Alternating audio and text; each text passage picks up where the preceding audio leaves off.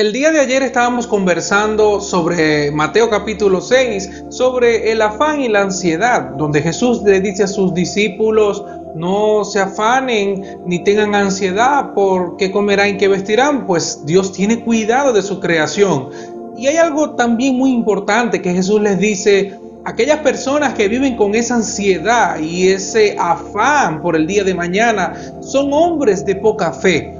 Pero Jesús en el versículo 33 del mismo capítulo 6 da una clave espectacular que es la condición para que podamos encontrar todas esas cosas que el Padre nos da a nosotros. Y él dice en un versículo muy conocido por cada uno de nosotros, mas buscad primeramente el reino de Dios y su justicia y todas las demás cosas vendrán por añadidura. Y cuando nosotros buscamos en el texto original la palabra griega que se utiliza en reino es basileia, y allí se refiere a un reino, se refiere a un gobernante, pero de manera pasiva habla sobre estar bajo la autoridad de alguien. Lo que nos está enseñando Jesús es que primeramente necesitamos estar bajo el gobierno y la soberanía de Dios, bajo sus decretos, bajo sus órdenes, bajo su enseñanza y cumpliendo todas sus leyes, como todo aquel que está bajo un rey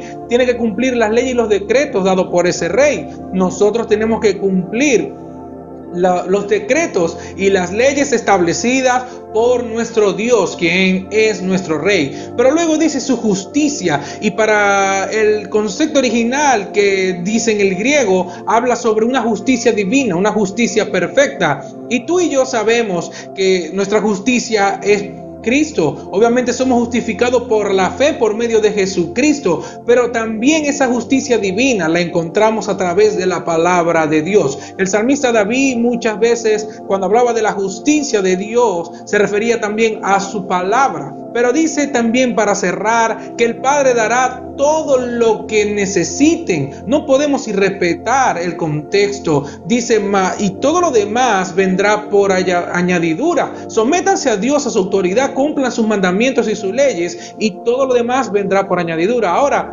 ¿será que son mis caprichos si yo ordeno que tengo que Dios tiene que darme un carro, tiene que darme una casa o por alguna malcriadez lo que yo quiera pedir. Dios te está en la obligación de dármelo. Jesús diciendo en todo el contexto del capítulo, dice, el Padre sabe lo que necesitan. Quiere decir que Dios me dará lo que Él sabe que yo necesito. No lo que yo creo que es bien para mí, sino lo que Dios sabe que es bien para mí. Y qué maravilloso y qué asombroso es poder descansar en los brazos del Señor y saber que lo que Él sabe que es bien para mi vida, lo que yo en verdad necesito, Él me lo va a dar. Si me someto obviamente a su justicia, busco por medio de Jesucristo esa justificación para ser aceptado ante el Padre, pero también vivo bajo, bajo, la autoridad de su palabra y cumplo sus mandamientos y su ley. Jesús cierra diciendo, no se afanen por el día de mañana porque cada día traerá su propio afán. No te afanes por el día de mañana, aunque el contexto de nuestra generación, de lo que vivimos,